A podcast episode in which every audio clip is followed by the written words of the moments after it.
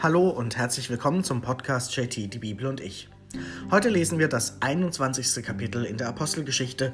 Wir haben gestern gehört im Kapitel 20, wie Paulus sich verabschiedet in Milet von den Menschen und auch nach Ephesus nicht mehr reist, sondern nur eine Botschaft übermitteln lässt, eine Abschiedsrede und die Ankündigung macht, nach Jerusalem jetzt gehen zu wollen und aber auch nicht zu wissen, wie die Lage dort ist. Und er sagt den Menschen, dass sie sich wohl darauf einstellen müssen, dass sie ihn nicht mehr von Angesicht zu Angesicht sehen werden. In dieser Situation war natürlich Trauer und Entsetzen bei den Menschen, aber gut, so ist es eben gewesen und so manche Abschiede sind natürlich nicht einfach. Hören wir, wie es jetzt in diesem Kapitel weitergeht. Als die Zeit zur Abfahrt gekommen war, trennten wir uns von ihnen, fuhren auf dem kürzesten Weg nach Kos, am anderen Tag nach Rhodos und von dort nach Patara. Hier fanden wir ein Schiff, das nach Phönizien fuhr. Wir gingen an Bord und fuhren ab. Als wir Zypern sichteten, ließen wir es zur Linken liegen, segelten nach Syrien und landeten in Tyrus. Hier sollte das Schiff seine Ladung löschen. Nachdem wir die Jünger ausfindig gemacht hatten, blieben wir sieben Tage bei ihnen. Auf Eingebung des Geistes hin warnten sie Paulus davor, nach Jerusalem zu gehen. Als die Tage um waren, brachen wir zur Weiterreise auf, und sie alle, auch Frauen und Kinder, begleiteten uns bis vor die Stadt. Am Strand knieten wir nieder, beteten und nahmen Abschied voneinander. Dann gingen wir an Bord, jene aber kehrten nach Hause zurück. So fuhren wir von Tyros ab und beendeten unsere Seereise in Ptolemais. Wir begrüßten die Brüder und blieben einen Tag bei ihnen.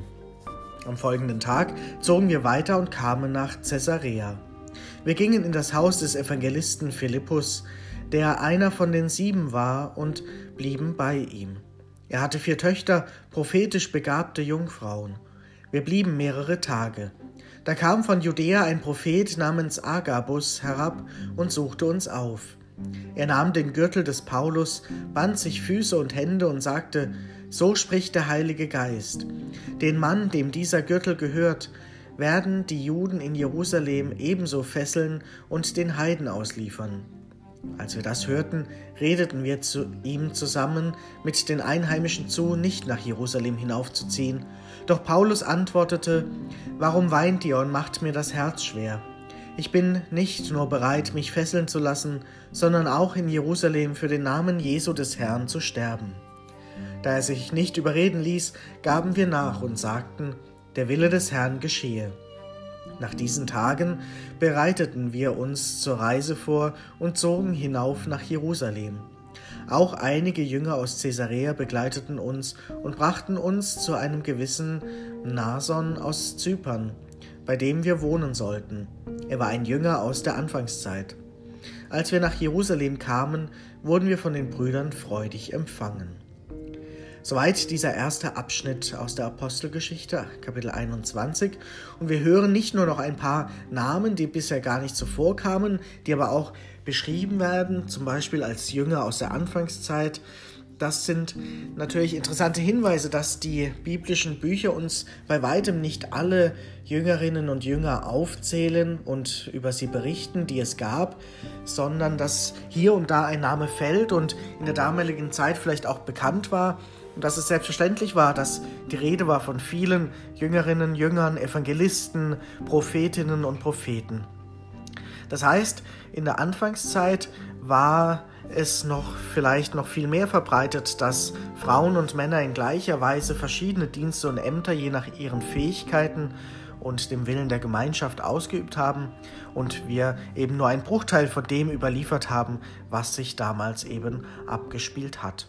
Ein wichtiger Hinweis, um heute in unserer Zeit auch nicht voreilige Schlüsse zu ziehen, Menschen auszuschließen, Regeln aufzustellen, die ausgrenzen und so weiter. Und auf der anderen Seite hören wir in diesem Abschnitt eben von den Reiseetappen im Blick auf Jeru nach Jerusalem und immer wieder versuchen die Menschen Paulus zu warnen und davon abzubringen, nach Jerusalem zu gehen, weil es wohl bekannt war, dass es gefährlich ist für ihn, weil es wohl bekannt war, dass die Lage dort schwierig ist. Und Paulus lässt sich aber nicht davon abbringen. Wir wissen nicht genau, was seine Beweggründe waren und sind, aber er will unbedingt, ja wie es vorher in den Kapiteln hieß, am Pfingsten in Jerusalem sein. Und er setzt seinen Weg fort, auch trotz der Warnung, dass ihm Schlimmes widerfahren wird. Da sagt er, er ist bereit dazu, auch für den Namen Jesu im schlimmsten Fall zu sterben.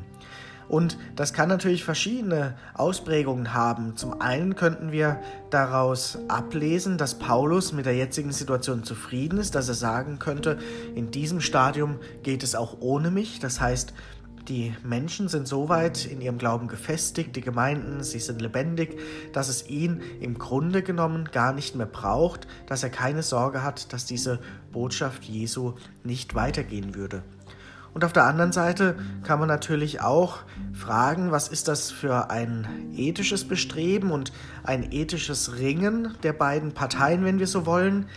Die einen, die Ratschläge geben, die sein Leben bewahren wollen, und er, der bereit ist, auch diesen Weg in den Tod hinein zu gehen wo wir natürlich diese Diskussion in anderen Kontexten heute genauso kennen, am Lebensanfang, am Lebensende, im Blick auf den eigenen Willen, die eigene menschliche Freiheit und ethische Maßstäbe der Gesellschaft und ja auch Schutzfunktionen für die Angehörigen und durch die Angehörigen und aber auch für die Person selbst.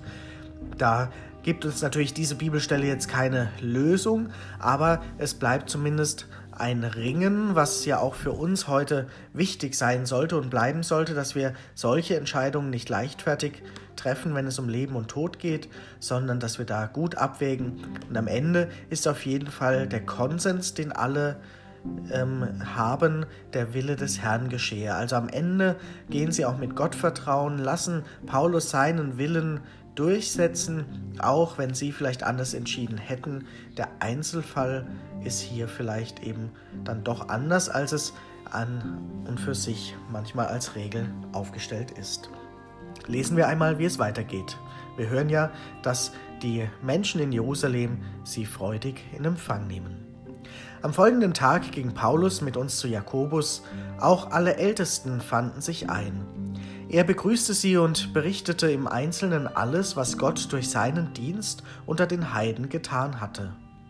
Als sie das hörten, priesen sie Gott und sagten zu ihm, Du siehst, Bruder, wie viele Tausende unter den Juden gläubig geworden sind, und sie alle sind Eiferer für das Gesetz.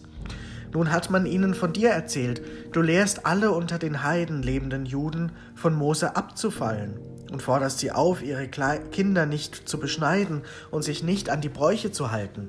Was nun? Sicher werden sie hören, dass du gekommen bist. Tu also, was wir dir sagen.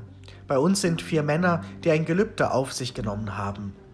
Nimm sie mit und weihe dich zusammen mit ihnen.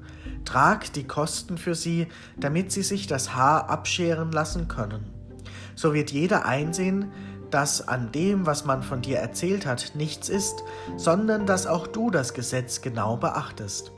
Über die gläubig gewordenen Heiden aber haben wir ja einen Beschluss gefasst und ihnen geschrieben, sie sollten sich vor Götzenopferfleisch, Blut, Ersticktem und Unzucht hüten. Da nahm Paulus die Männer mit und weihte sich am nächsten Tag zusammen mit ihnen, ging dann in den Tempel und meldete das Ende der Weihetage an, damit für jeden von ihnen das Opfer dargebracht werde. Diese Stelle ist natürlich sehr interessant, weil es so klingt, als habe Paulus dann vor Ort seine Meinung doch zumindest ein bisschen geändert, dass er jetzt nicht so blind hineinstolpert auf Teufel komm raus, sondern dass er jetzt bereit ist, auch Dinge zu tun, um sich, sein Leben zu schützen. Ähm, es wird hier berichtet von diesem äh, Versprechen, dass nach dem Gesetz eben gewisse Vorschriften getan werden, eben die Haare abgeschert, Opfer dargebracht und so weiter. Und das soll Paulus jetzt mitmachen und die anderen noch unterstützen finanziell, die das tun, um zu zeigen, dass er sehr wohl auf dem Boden des Gesetzes steht, des jüdischen Gesetzes, das von Mose überliefert wurde, weil eben sich breit gemacht hat die Meinung, dass er bei den Heiden eben lehrt und denen sagt, sie müssen sich eben nicht an die jüdischen Bräuche halten und die Kinder eben nicht beschneiden lassen. Dafür gibt es einen Beschluss, das bestätigen auch die Jünger in Jerusalem, aber eben, dass man nicht diesen Bruch mit dem Judentum völlig vollzieht, sondern denen, die vom Judentum aus gläubig geworden sind an Jesus, dass die sehen, ja, die Apostel lehren hier keinen Bruch mit dem bisherigen, sondern eine Kontinuität. Und dafür ist Paulus jetzt dann doch bereit und tut, was ihm da geraten wird. Hören wir, wie es weitergeht. Als die sieben Tage zu Ende gingen, sahen ihn die Juden aus der Provinz Asien im Tempel. Sie brachten das ganze Volk in Aufruhr, ergriffen ihn und schrien, Israeliten, kommt zu Hilfe. Das ist der Mensch, der in aller Welt Lehren verbreitet, die sich gegen das Volk und das Gesetz und gegen diesen Ort richten. Er hat sogar Griechen in den Tempel mitgenommen und diesen heiligen Ort entweiht. Sie hatten nämlich kurz zuvor den Epheser Trophimus mit ihm zusammen in der Stadt gesehen und meinten, Paulus habe ihn in den Tempel mitgenommen. Da geriet die ganze Stadt in Aufregung und es gab einen Volksauflauf. Sie ergriffen Paulus und zerrten ihn aus dem Tempel, und sofort wurden die Tore geschlossen. Schon wollten sie ihn umbringen, da brachte man den, dem Obersten der Kohorte die Meldung hinauf, ganz Jerusalem ist in Aufruhr. Da nahm er sogleich Soldaten und Hauptleute hinzu und eilte zu ihnen hinunter. Als sie den Obersten und die Soldaten sahen, hörten sie auf, Paulus zu schlagen. Der Oberst trat hinzu, ergriff ihn, ließ ihn mit zwei Ketten fesseln und fragte, wer er sei und was er getan habe. In der Menge schrien die einen dies, die anderen das. Da er wegen des Getümmels nicht, nicht sicheres ermitteln konnte, befahl er, ihn in die Kaserne zu führen. Als Paulus an die Freitreppe kam, mussten ihn die Soldaten wegen des Ansturms der Masse tragen denn die Volksmenge lief hinterher und schrie Weg mit ihm. Als man Paulus in die Kaserne bringen wollte, sagte er zum Obersten Darf ich ein Wort mit dir reden? Der antwortete Du verstehst Griechisch? Dann bist du also nicht der Ägypter, der vor einiger Zeit einen Aufruhr angezettelt und die 4000 Sikarier in die Wüste hinausgeführt hat? Paulus antwortete, ich bin ein Jude aus Tarsus in Kilikien, Bürger einer nicht unbedeutenden Stadt, ich bitte dich, gestatte mir, zum Volk zu sprechen. Als der Oberst es erlaubte, stellte sich Paulus auf die Freitreppe und gab dem Volk mit der Hand ein Zeichen. Alles wurde still und er redete sie in hebräischer Sprache an.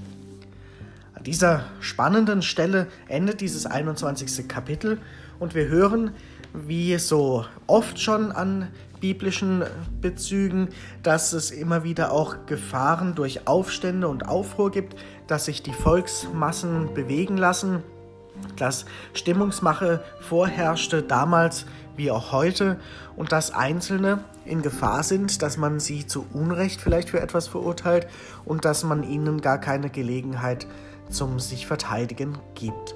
Das gab es in der Menschheitsgeschichte leider immer und das gibt es bis heute.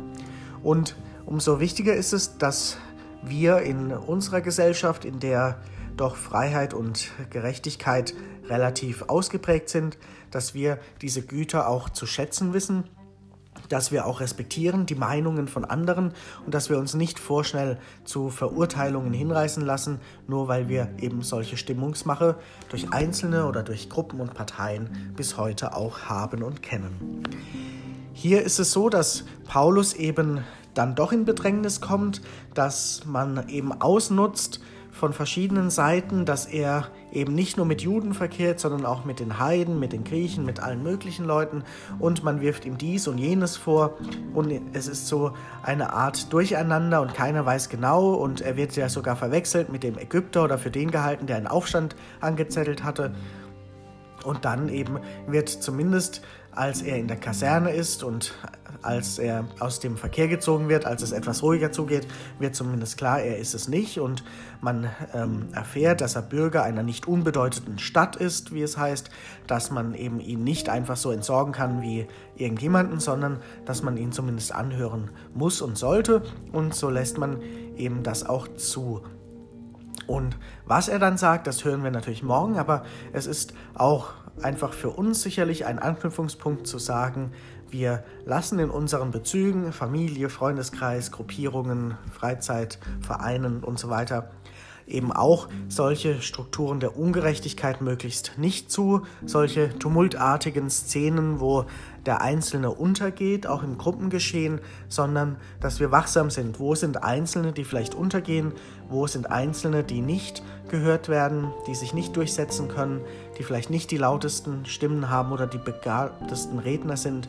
Und wo kommen auch deren Interessen und Anliegen zu Gehör und wo können sie sich auch einbringen und verwirklichen. Ich denke, das ist etwas, was wir aus dieser Geschichte mitnehmen können und was jeder und jeder von uns ja auch in seinen Kontexten immer wieder auch einfordern kann und dann auch ähm, reagieren kann, wenn so ein Tumult sozusagen ausbricht und jemand unterzugehen droht im Geschehen, dass man dann auch die Stimme erhebt und sich für ihn oder sie einsetzt. Mit diesem guten Wunsch aus dieser Geschichte beenden wir für heute diesen Podcast und sind gespannt, was Paulus im morgigen Kapitel zu sagen hat. In diesem Sinne noch einen schönen Tag.